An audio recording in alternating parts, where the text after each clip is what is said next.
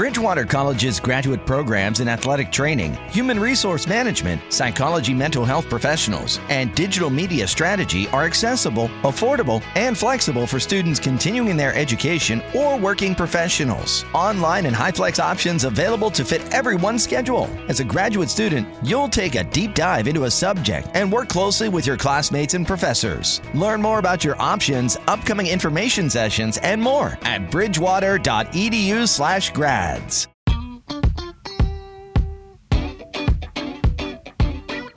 Hola, ¿cómo están? Estamos en Mesa Central desde el periódico El Colombiano de Medellín. Queremos llevarles a ustedes la mejor información, los temas de la semana, los tres temas más importantes de la semana, analizados, conversados, para que usted quede bien informado.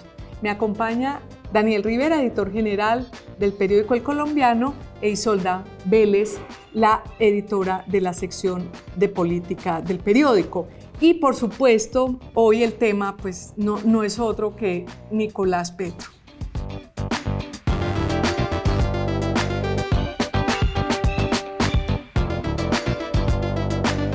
Una verdadera bomba lo de Nicolás Petro y su audiencia, una audiencia que fue pública, que la pudimos seguir todos los colombianos, eh, por, incluso por la, web del periódico El Colombiano.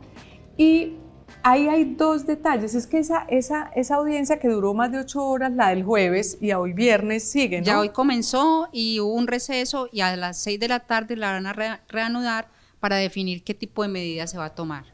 Bueno, quién sabe si se va hasta muy tarde en la noche o si la suspenden, pero por lo pronto en la audiencia del jueves, que fue la más carnuda, porque hubo también el lunes, hubo el martes, pero la del jueves duró ocho horas, el fiscal de manera realmente sorprendente mostró muchísimos detalles de cómo se movía esa relación entre Nicolás Petro, el hijo de, de Gustavo Petro, y los contratistas.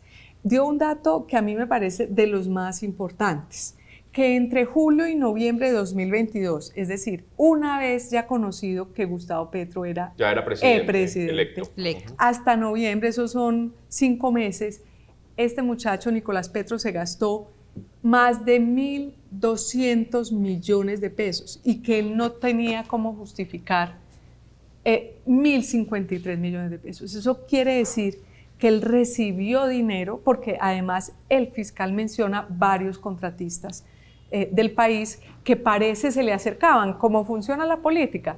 Se acerca un contratista para que le den beneficios en el gobierno y entonces un contratista de los llanos. Usted tenía los contratistas, ¿no? Sí, Luzma, ayer se mencionaron varios nombres que no habían salido a la luz pública se había hablado siempre de Santander López Sierra, que era el hombre, eh, el hombre, Malboro. Sí, contrabandista. Contrabandista, que está condenado, fue condenado por narco por también. narcotráfico, claro, ex narcotraficante. Ex narcotraficante ya. Eh, y eh, se había hablado también de Gabriel Ilzaca. El hijo del, hijo de, Alfonso el Turco Ilzaca, que también Alfonso el Turco Ilzaca estuvo enredado y todavía creo que no ha terminado de estar enredado en el asesinato de unas mujeres en, Cartagena. Entonces esos dos nombres, digamos que no sorprendieron ayer cuando, porque se, mencionaron, porque ya se había dicho que incluso ellos eran los que le habían dado los recursos para el famoso, la famosa compra de la vivienda de 1.600 millones de pesos, que es la que destapó este escándalo. Imagine que la justicia dice que el turco tiene más o menos 30 inmuebles solo en el Caribe, o sea, nada raro que por ahí le estuviera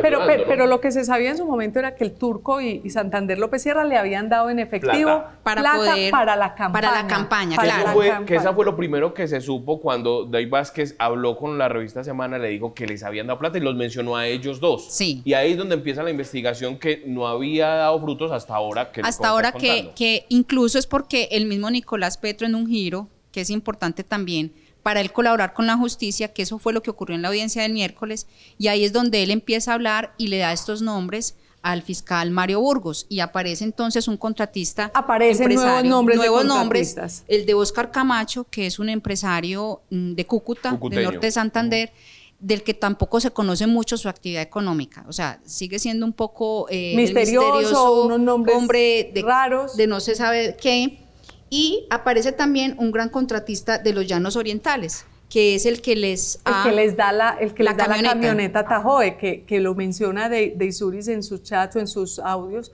dice que esa camioneta se la dieron y que cómo van a esconder que esa camioneta se las dio ese contratista. Claro, y también ¿Qué queda... hace el hijo de un presidente electo recibiendo eh, vehículos de alta gama de parte de contratistas del país? Eso solo tiene una lógica.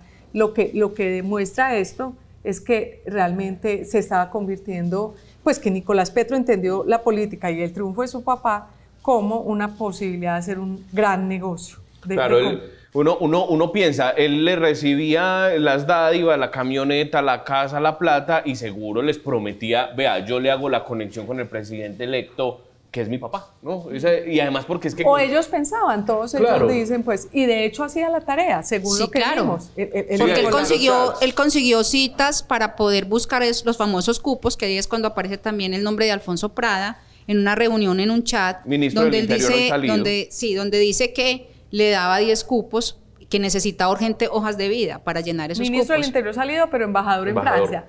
Pues sí, porque un, un funcionario público llega el hijo del presidente y, y entonces habrá unos funcionarios públicos que creerán, pues si llega el hijo del presidente le tengo que dar lo que él me, lo que él me pida. Y él ni corto ni perezoso estaba utilizando esa, esa función. Pero usted, Isolda, la interrumpí cuando estaba hablando del giro que había dado la audiencia. Claro. Cuente un poco porque realmente la audiencia tuvo como tres, tres episodios esta semana. La sí, primera... inicialmente él se había declarado inocente, pues no iba, no aceptaba, cargos. los cargos, Nicolás Petro dijo no. no, aceptó los cargos. Pero el miércoles eh, hubo un giro importante porque él dijo públicamente que él estaba dispuesto a colaborar con la justicia y a entregar nombres de quienes habían realmente financiado la campaña. Y ahí fue cuando se detiene la audiencia el miércoles y se va a un interrogatorio que dura bastante Pe- Pero eso rato. ocurre, Isolda, porque el fiscal del caso hizo un trabajo muy juicioso Sí. y no se contentó con los chats.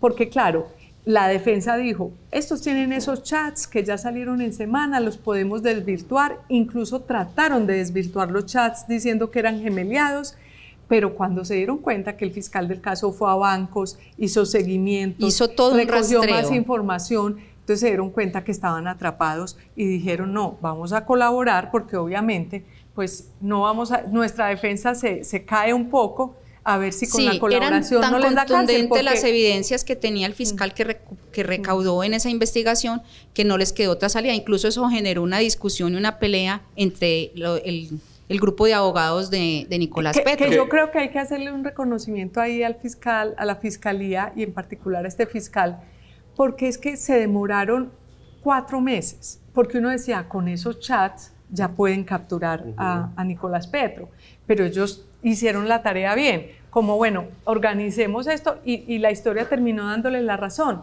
Tenían que tener más pruebas, tenían que ir muy contundentemente porque se trataba del hijo del presidente de la República. Y la gran prueba es lo que vos mencionabas al principio del- de, de Mesa Central Luzma, y es que el fiscal le dice, vea, usted como diputado ganaba 15 millones de pesos. 13 millones. 13 millones, esos son más o menos 150 millones al año.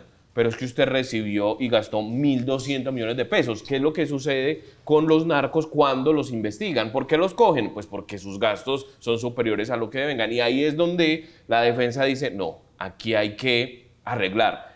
Nicolás dice que va a colaborar, pero además se declara inocente. Él, él- él no, él no se abriga, ¿no? De todas maneras queda en evidencia que, que algo sí tuvo que haber ahí Que de- de ilícito, porque en todo caso, pues él mismo está entregando y aportando información que va a terminar pues eh, salpicando a la campaña Pero presidencial. aquí el tema es esto para dónde va. Eh, y nadie sabe realmente para dónde va, qué tanto afecta al presidente de la República. Obviamente políticamente lo afecta bastante. Va el, el- el país general, el país político va a estar hablando de este tema permanentemente.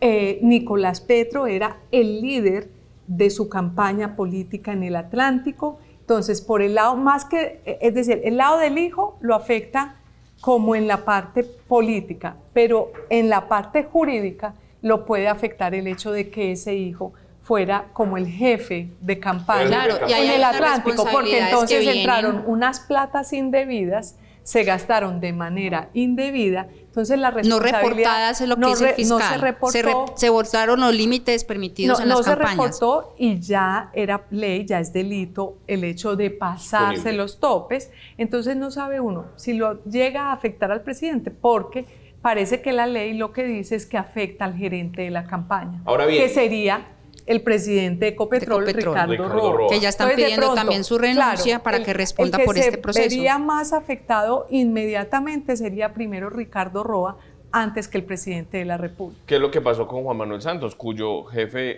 eh, de campaña terminó enlodado por, la, por Claro, el mismo? pero en el momento de, de- de Juan Manuel Santos no era ley, no era delito pasarse los topes de... Ahora sí. Ahora sí. después de Juan Ahora Manuel sí Santos. E incluso, e incluso la responsabilidad del candidato en este momento es Bueno. no solamente la gerencia de la campaña, sino también el candidato de De responder. todas formas, una verdadera tragedia para el presidente eh, Gustavo Petro. Lo digo también en su calidad de padre, porque si, si tiene un hijo un poco calavera, es muy difícil manejar estos asuntos y también es un- una tristeza para él. Sobre todo una persona como Gustavo Petro, que construyó su vida política denunciando la corrupción Sí. que a veces justamente, a veces injustamente, golpeó y atacó a muchas personas. Entonces, la, un poco la vida le- lo pone Se en esta devuelve. situación muy difícil eh, de tener que asumir él una responsabilidad que de todas maneras es de su hijo. Yo, yo creo que eso es muy importante, Luzma, resaltar eso, y es que Gustavo Petro construyó esa imagen de él denunciando corrupción y ahora casi que en, un- en una comedia griega se le devuelve, su hijo termina en esto. Y yo escuchaba una entrevista a Ernesto Samper, que le pasó lo mismo iniciando el gobierno, ¿no? El proceso 8000 muy calcado con lo que está sucediendo Mm, ahora. Más o menos, más o menos porque Ernesto Samper sí sabía de... Bueno, pues, todavía que no se ha aprobado. Sí, claro. los- Pero los Luzma, aquí en este caso todavía no se ha aprobado si Petro Sí, sabía exacto. o no sabía. Pero, pero lo que hoy es que Ernesto Samper le dijo, yo solo le doy un consejo y es que gobierne. Porque él reconoció que se le fueron los cuatro años defendiéndose, defendiéndose como un gato patas arriba. Y ese es el gran reto que ahora tiene eh, el presidente Gustavo Petro y es seguir gobernando aún en medio de la crisis. El tema da para largo, podríamos quedarnos aquí conversando muchísimo, pero queremos pasar a un segundo tema, que es el año de gobierno de Gustavo Petro, que se cumple este 7 de agosto.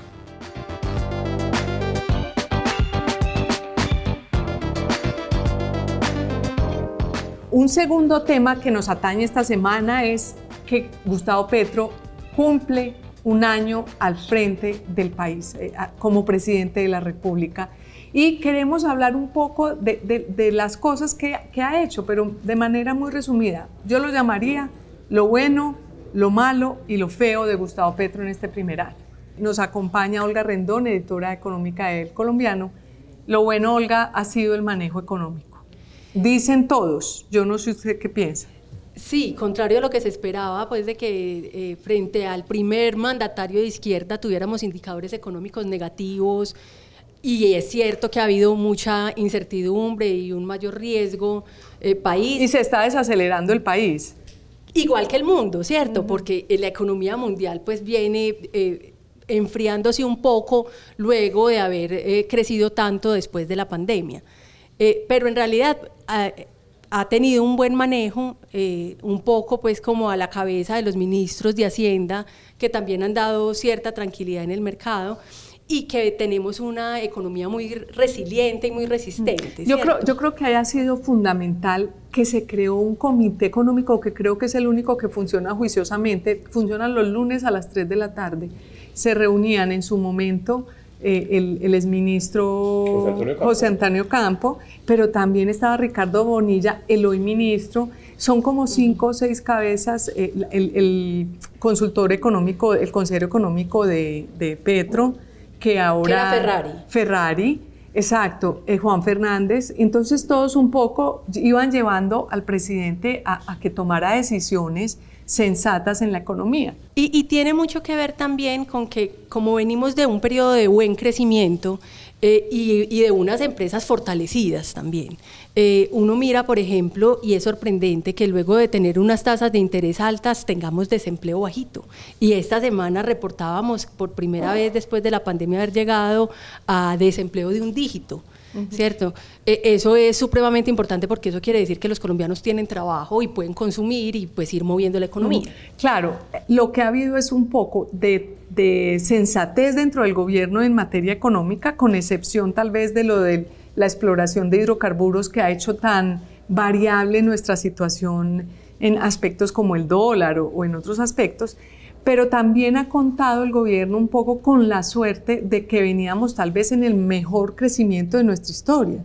El año pasado fue fue realmente explosivo el crecimiento la del pandemia, país. La pandemia nos ayudó mucho a crecer, ¿cierto? Durante la pandemia la economía pues se resintió muchísimo, pero luego de la pandemia la gente salió a comprar desaforada, a gastar dinero y eso pues obviamente hace que las empresas tengan que producir más, inclusive con el aumento de los precios que hemos vivido, porque ha sido, y, eso está en el balance negativo, que obviamente no depende exclusivamente del gobierno, ni mucho menos, eh, pero que ha tenido que sortear ese aumento de los precios, eh, hace que la, economía, aún con esos precios, se pudo mover y pudo crecer el año pasado. Y este año inclusive viene creciendo más de lo que se esperaba. Oíste, Olga, pero entonces sectores como el sector vivienda, que había mucha preocupación alrededor de ese, ahora están cayendo la venta de vehículos. ¿Eso cómo se puede está cayendo, está cayendo la, la, venta de vivienda usada cayó en más del 50% y la venta de vehículos... 30%. El, el, la venta de vehículos 44%, 44%, en julio. Esas son lecturas normales del aumento de la tasa de interés. Cuando eh, se tiene que aumentar la tasa de interés para que la inflación baje, lo que le estamos diciendo a la gente, lo que el Banco de la República le está diciendo a la gente es no compre y no compre esas cosas que son tan caras que necesitan tanta financiación. Gástese lo que tiene en el bolsillo. Y resulta pues que uno no tiene en el bolsillo para comprar vivienda ni para comprar carro. Entonces esas, esas se resienten, pero eso tiene un impacto muy fuerte que no estamos viendo en el desempleo, porque la, el sector de la construcción eh, eh, coloca en el mercado laboral a un millón y medio de personas. Es un gran jalonador. O sea, es de los más grandes jalonadores. Y, y, tenemos un desempleo bajando, ¿cierto? Que a veces uno no se explica cómo puede estar ocurriendo eso. Y sí, un último punto ahí en la economía, en lo bueno, digamos, es el tema del dólar, que a pesar de los pronósticos de algunos que decían que se iba a disparar hasta más de 5 mil, por el contrario, lo que vimos recientemente fue que bajó a menos de 4 mil, que en eso le han, le han, ayudado un poco las instituciones a Gustavo Petro, porque en realidad, en la medida en que las reformas que él proponía, que eran las que generaban tanta incertidumbre en los mercados, la reforma a la salud no solamente pre preocupaba a la gente, a muchos colombianos, sino que los mercados que miden lo macroeconómico también se preocupan y se sacuden y dicen, no, este país para dónde va en ese tema, en el de los hidrocarburos, en el de las pensiones, en lo laboral. Como las reformas no le pegaron y como en lo de los hidrocarburos han bajado eh, la, la, el discurso, pues entonces el dólar se tranquilizó y se puso en un nivel que, que es claro. positivo, pues digamos, es positivo para no, no, tener una moneda muy devaluada, que eso genera un, Porque si pasó impactos. los 5 mil pesos en algún momento y aquí publicamos un análisis que si bien había llegado a los 3.960 más o menos esta semana, estaba por encima de las otras monedas de la región. Sí, el dólar, o sea, en Colombia fuimos muy castigados, el peso fue muy castigado. Eh, con esos primeros meses gobierno, del gobierno del presidente Petro, precisamente por esos mensajes. Eh, Petro no hacía bien, por ejemplo, al, querer atribuirse las, eh, las facultades de la CREG, que es el regulador del sector de energía y gas, pero la, el Consejo de Estado mismo dijo, no señor, usted no lo puede sí. hacer. Lo mismo ocurre para con bajar el las tarifas, él quería tomarse la CREG para bajar las tarifas, lo cual genera una, desequilibrio. Una, un desequilibrio que puede llevar a unos apagones y a unas dificultades importantes. Y lo mismo ocurre con, con el, Congreso. el, Congreso. Entonces, todas las calificadoras de riesgo, por ejemplo, han dicho eh, que esa institucionalidad es importante, que el decir que el presidente no puede hacer lo que quiera, como quiera, sino que hay una institucionalidad alrededor que también toma decisión. Bueno, pues lo ayuda. bueno de este año, lo bueno de este primer año de Gustavo Petro, en, en, en términos económicos, no ha sido solo por virtud de Petro, que también hay que reconocérselo, sino por virtud del país y de sus instituciones, que mal que bien han logrado controlar unos desafueros que podrían poner en riesgo un poco la macroeconomía del país. Pero bueno, el segundo punto, y no nos extendamos mucho, es el de los escándalos. Y los escándalos han sido muchísimos. Muchos. Sí, así es. Luzma, empezamos con la paz Han total, salido ¿no? una cantidad de ministros, bueno, algunos por, por unos líos, Sí. pero, pero eh, salió la ministra de Minas en, en medio de Irene una Vélez, problemática.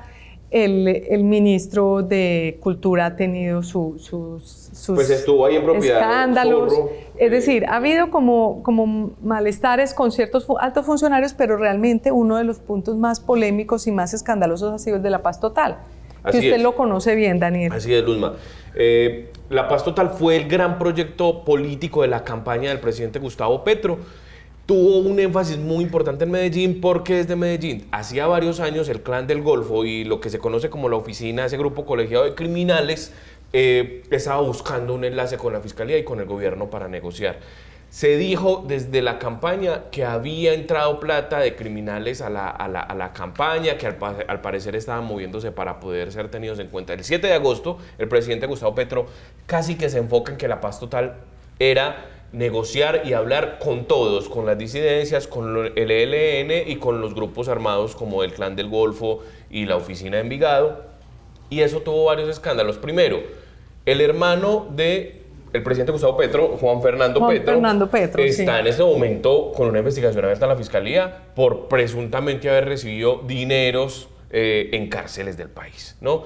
El alto comisionado Danilo Rueda salió incluso a hablar de eso, dijo que él no conocía de que se hubiera recibido ninguna, ningún dinero, incluso nos dio una entrevista a Luzma aquí en el colombiano, Sí. y, el, y el comisionado sí metió varias veces la pata. Recuerden que el 31 de diciembre el presidente tuiteó, Pero, pero digamos, el tema de la paz total en materia de escándalos ha sido más porque Juan Fernando Petro ha estado como... Pues es que desde siempre se dijo que él iba a las cárceles, pero no se sabía que cuando el delegado era Danilo Rueda y que había ido a las cárceles y lo que se dice hasta el día de hoy, hay chats de eh, eh, abogados que dicen que Juan Fernando les pedía plata para que no se extraditaran narcos. Pues porque fíjese que incluso el propio presidente Gustavo Petro en algún momento pidió un comunicado en el que decía que investigaran lo que tuvieran que investigar. No, no sé si habló específicamente de su hermano y de su hijo, pero al hermano lo sacaron prácticamente, al menos en lo visible, lo sacaron de la paz total. totalmente de es como, como si el mismo presidente del mismo gobierno hubieran tomado la determinación y hubieran dicho, ahí sí hay algo malo y lo, Claro. y lo hubieran... Y el problema es que ese, ese tema de levantar los, los, los el, el tema de las extradiciones conversaba con una solicitud que había hecho Danilo Rueda al fiscal Francisco Barbosa. Recuerden que le envió una carta y dijo, levante la orden de captura de estos capos. Y el fiscal Francisco Barbosa sal. Esa es una gran pelea. Y el fiscal dijo, no puedo levantar esas órdenes de captura porque la constitución, Sí. y eso enfrentó al fiscal y a el presidente Gustavo Petro. Eso se ha ido resolviendo con el pasar de los, de los días, pero la paz total sigue siendo un gran interrogante en el gobierno. Y, y se, y se ha vuelto problemático porque cada vez él dice que hay que liberar a los de primera línea, que hay que liberar a los del Can del Golfo. que hay que darle plata al ELN. El presidente Petro, eh, tanto así que la semana pasada el presidente Petro nos eh, retuiteó un, un trino del colombiano, colombiano. en el que decíamos que la paz total con los delincuentes, y él dijo no, que la paz total no iba a ser con los delincuentes, sino con la gente, con la ciudadanía. Entonces como que uno dice, no, de pronto se da cuenta que todo este cuento, todo este invento que hicieron durante un año de que van a negociar con los grupos armados, que fue lo que dijeron desde el principio, ahora de pronto lo van a querer matizar porque, porque se han metido en una cantidad de, de líos. El asunto es que, por ejemplo, desde la cárcel de Itagüí, que es donde es un- el primer gran centro de negociación, ellos, los, los criminales, lo que están pidiendo es negociar con las comunidades. Quizá el presidente Gustavo Petro se está refiriendo a eso, porque ellos quieren negociar dizque, con los barrios que impactan. Sí, nos quedamos No cortos sabemos. en los escándalos porque nos falta también el capítulo Laura Sarabia, Benedetti, que ese sí fue otro gran capítulo, pero bueno, vamos a lo, eso, eso era lo malo y lo feo para nosotros es la cantidad de promesas incumplidas. El presidente Gustavo Petro se ha caracterizado por lanzar una cantidad de promesas, algunas trata de cumplirlas y no las puede cumplir, que eso también es incumplirlas de alguna manera porque uno hace promesas que evidentemente puedan ser posibles y otras como por ejemplo todas las de los pagos, Olguita, Sí. eh, las ha incumplido. Es decir, a los viejitos mismos los, ha los dejó metidos, dejó el metidos a los presidente les viejitos. prometió a los adultos mayores que no tuvieran pensión 500 mil pesos mensuales y cuando radicó la reforma pensional que está en proceso, pues se los bajó a 233 mil pesos, ¿cierto? Y, y Como si no hubiera podido hacer las cuentas previamente para saber cuánto era. Se- se- Esas- trató esas- de ganar a punta de promesas. Esas promesas hacían la diferencia entre él y otros candidatos. Claro. ¿cierto? Esos 233 mil eran lo mismo que estaba ofreciendo Sergio Fajardo, por ejemplo. Por ejemplo, que ellos sí, exactamente, hubo una gran discusión en campaña diciendo él es irresponsable lo que promete Petro y Petro terminó prácticamente haciendo lo que Fajardo estaba diciendo de manera responsable en su campaña. Y también, a- bueno, y entonces ahora también prometió a los jóvenes que les va, tiene, tiene a los jóvenes metidos de cuento desde el principio que les va a dar un millón de pesos. Desde la Entonces uno- campaña. desde la campaña, entonces cambia, depende de dónde esté. Entonces va Buenaventura y les dice, les voy a dar un millón de pesos por no matar. va a los barrios populares De y- Medellín, dice, exactamente. y, eh, voy a- y va a los de primera línea y les dice, les voy a dar un millón de pesos para que no tengan que protestar. En fin, eh, a todos les promete un millón de pesos y, lo- y el millón de pesos para estos jóvenes todavía no se ha visto. Lo que pasa es que es posible que se vea ahora con lo de la plata, que ese es nuestro tercer tema, entonces no nos adelantemos. Todavía no. con que Pero va sí a es tener una, bolsa es grande. como una repartija de subsidios a la guachapanda, que es algo que ha pero caracterizado. que no ha pasado. que no ha pasado, sí. Pues que pago por coca, que a los que siembran coca que les va a pagar para que dejen de sembrar coca y tampoco les están pagando Uno sí todavía. cumplió. En, en el de renta ciudadana, Sí. que era in- ingreso solidario, hay familias a las que les llega un millón de pesos. Pero, pero, pero, ese, pero ese es el mismo que venía de, de Iván Duque. Es que pero no es era nuevo, monto pequeño. No, pero, pero no, pero es que Era Iván Duque tenía todos social. los montos. Era Tenía, es prosperidad lo mismo. social, era acción social, todo Es, eso. es prácticamente lo mismo, porque eh, eh, lo que ha dicho Gustavo Petro y, y Cielo Rusín, que creo que ha dicho que es que ellos van a dar más porque van a dar 500 mil pesos. No, la mayoría de lo que da hoy Gustavo Petro en renta ciudadana son los 80 mil, los 160 mil, los mismos. Hay unos casos de mucha, de alta vulnerabilidad en zonas muy extremas que les dan los 500 mil o el millón de pesos y eso también en el anterior gobierno también les daban un porcentaje mayor. Entonces, digamos que, pues, eh, y bueno, por no hablar de las promesas del tren elevado desde Buenaventura a Barranquilla, o de que el Internet va a ser manejado por las acciones comunales, eh, una cantidad, pues deseos, deseos, como decía Alejandro Gaviria, que esta semana salió el libro de Alejandro Gaviria, el ministro, muy interesante, vale la pena verlo, leerlo. Él decía, lo que pasa es que eh, el Petro es como el apasionado de lo imposible. Es decir, él en su vivencia con él como, como presidente siente que todo lo que, mucho de lo que Petro propone es imposible y de eso hemos visto en este año bastante.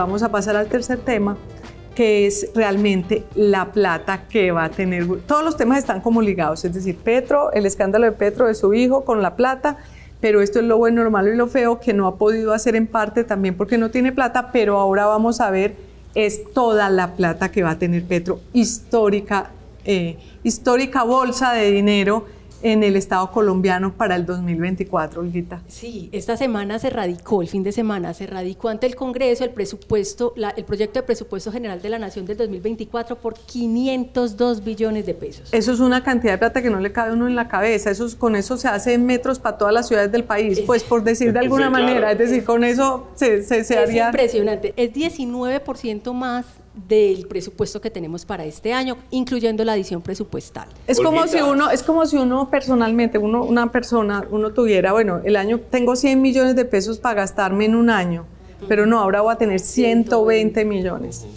Y esto eh, cuestiona por muchas cosas. ¿Por qué dice que tensiona la regla fiscal, Olguita? Claro, porque ve, recibe mucha plata, va a, ten- va a recibir mucha plata, pero además va a pedir más prestado.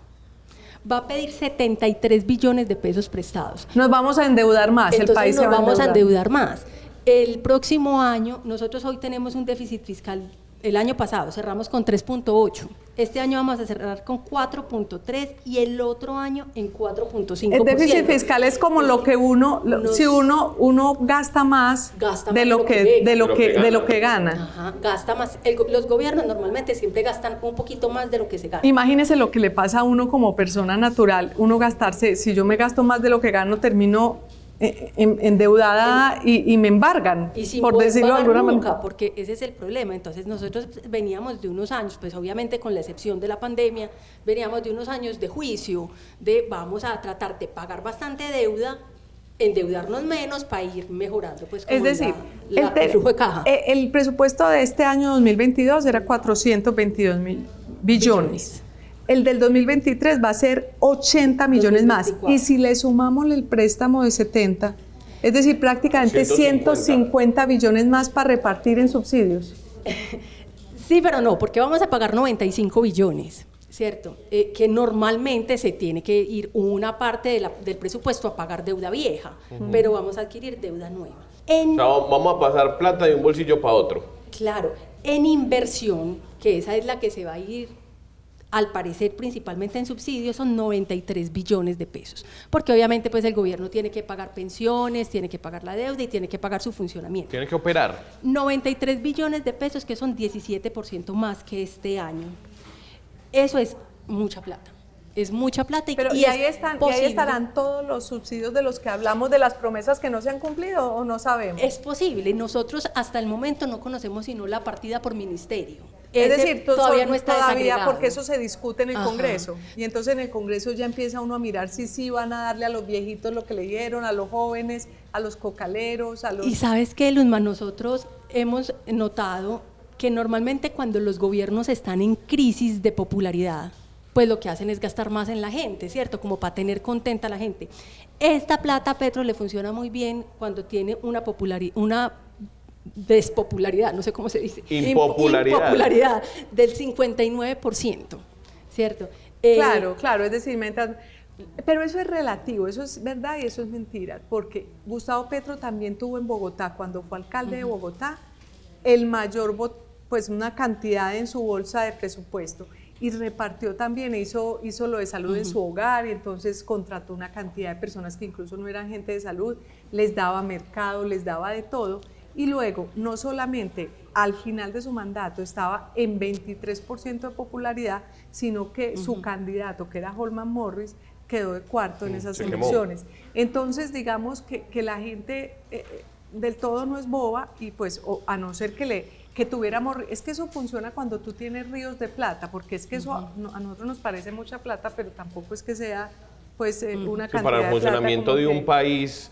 Pero ellos, se- se- yo escuchaba que se centraban en tres cosas. Este tema de la agenda social, digamos, del, del gobierno, la transición energética y el cumplimiento de los acuerdos de La Habana, que sí tiene que ver mucho entonces con lo que vos estás diciendo. Y, y sorprende, por ejemplo, que en, en esas partidas normalmente el Ministerio de Defensa tiene mucha, mucha plata. Normalmente es el segundo o tercer ministerio con más presupuesto. Antes era el primero y ahora va a ser como el séptimo.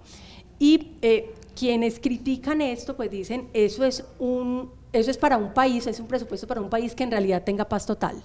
Hoy esa paz total no existe Eh, pero- pero- y el pero- ministerio tendría eso- que estar eso ejecutando. ratifica, es coherente con el planteamiento de Gustavo Petro, porque él dice no vamos a seguir combatiendo, sino que todos Vamos ellos, como dice el, el comisionado, parten de la buena fe de que todos los grandes delincuentes quieren volverse buenas personas. Entonces, al partir de ese concepto, pues dirán no se necesita atacarlos ni combatirlos.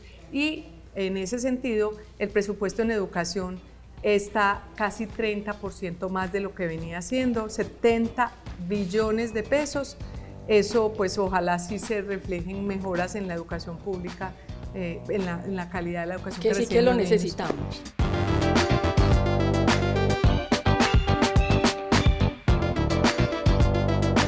Pero no podemos terminar, Daniel, este programa sin la ñapa. La ñapa es el tema local que a mí particularmente me tiene escandalizada.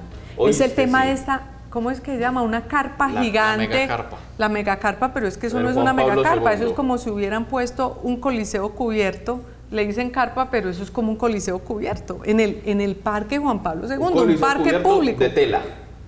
Un negociazo que le puede representar a una persona, Luzma, de, que se llama, le voy a decir, Mauricio Jaramillo, 80 millones de pesos diarios. ¿Cómo es la cosa? Durante cuatro años. Imagínese. Este es el espacio que, que habitualmente ocupaba la carpa cabaret, donde se hacían conciertos de todo tipo, especialmente en la feria. Y pero resulta- siempre había una carpa ahí, siempre había se instalado una carpa. digamos que era... Y a veces estaba libre para que la gente Correcto. disfrutara de ese Claro, espacio y- y muchas público. veces era Sí, sí, público, era pues, eventual. públicos. Sí, porque eso era un parqueadero ahí. Entonces, digamos que la gente lo puede identificar sobre la carrera 70, entre las calles 14 y 16 ahí en Belén San Bernardo. Y resulta que de un momento a otro empezaron a construir algo permanente. Digamos que la carpa cabaret era móvil y se podía instalar dependiendo del evento. ¿Y quién les dio ese permiso? Metroparques. Digamos que ahí se empezó a construir algo, hubo un debate sobre si necesitaba o no licencia urbanística. La Secretaría de Gestión y Control Territorial dijo que sí, pero la Curaduría Cuarta dijo que no y empezaron a construir. Empezaron a construir sin licencia. Estaba enredado el tema porque el aeropuerto Olaya Herrera es, está afectado como bien de interés cultural por el ministerio, entonces el ministerio tiene que aprobar Claro, cualquier que obra que, haya dentro del perímetro del aeroparque que hace parte del Olaya Y Herrera. además es de verdad espacio público, es que le están quitando el espacio público a la gente para privatizarlo. Y entonces, porque ahí qué va a pasar? Entonces Metroparques le dio permiso a, la empresa que decía Dani, que es Cian Eventos y Logística de, Mauricio Jaramillo. Ah, de, de, esa nos han hablado mucho. Grandes contratistas, Luzma, de la alcaldía. no, no, no desde ahora, siempre.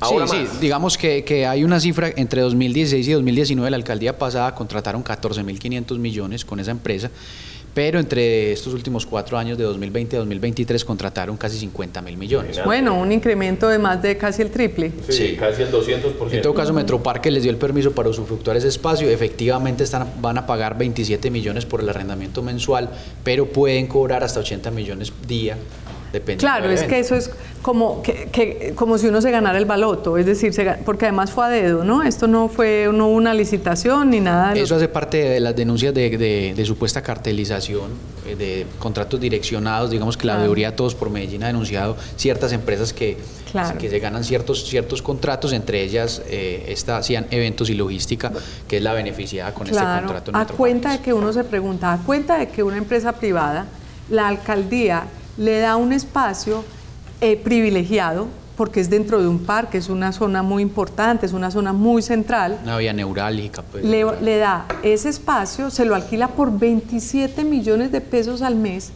cuando cada día que ellos subarrienden esto para algún concierto pueden cobrar, pues dicen los entendidos del, del, gremio de espectáculos pueden cobrar hasta 80 millones de pesos. Es decir, en un día se, están, se pueden hacer tres veces, dos o tres veces lo que les toca pagar de arriendo por el mes. Eso significa una ganancia de más de 4 mil millones de pesos al año si fuera solamente que la arrendaran un día a la semana. Es decir, porque obviamente no todos los días está arrendada. Claro. Pero si fuera solo un día a la semana sería... Ah, hay otro antecedente. Con un día al mes ya, ya, se, ya se libraron la inversión que están haciendo. Luzma, ¿y sabe que... La este inversión no, es que ahí no, pues la inversión la inversión de los 27 millones. Eh, la pregunta es por qué son, tienen ese privilegio y por qué tienen esa... ¿Por qué tienen ese privilegio? Hay un antecedente ahí, Luzma, y es que Cian habría suministrado tarimas, pantallas y logística para la campaña de Daniel Quintero hace cuatro años. Un antecedente que registramos en la denuncia de, esta semana. Pero ¿y sabe qué?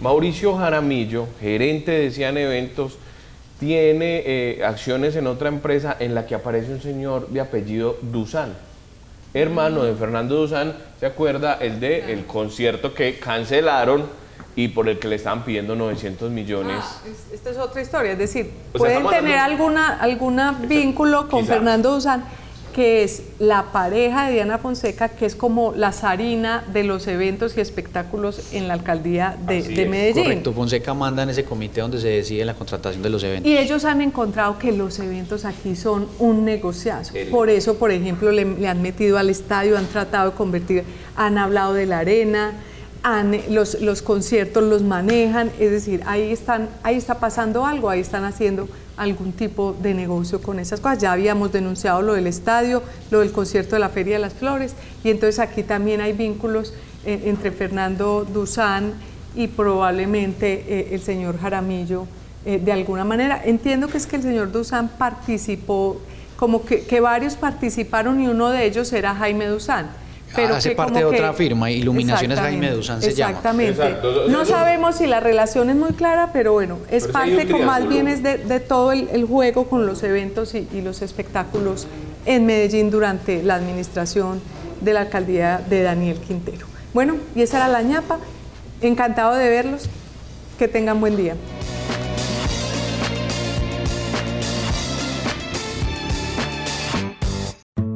There's only one road into Key West, but you won't believe where it can take you. Travel back in time to a city rich with history. Discover amazing artists and musicians. Taste seafood fresh off the boat. Or just kick back and soak up the island vibe. For more about Key West, visit FLAKeys.com. Key West, close to perfect, far from normal.